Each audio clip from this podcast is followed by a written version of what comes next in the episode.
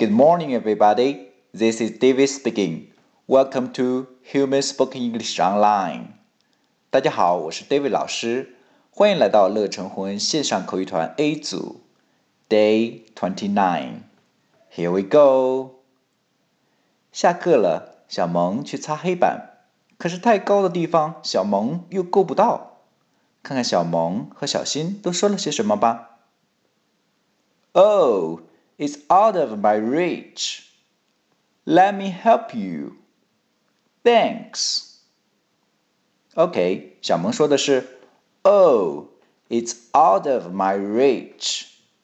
Out，注意这个音，老虎音，ow, ow, out，和 of 连起来，out of, out of.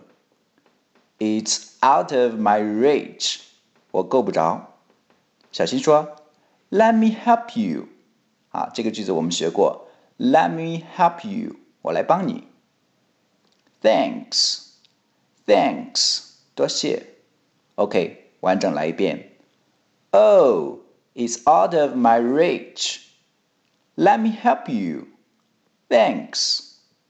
That's all for today. See you next time.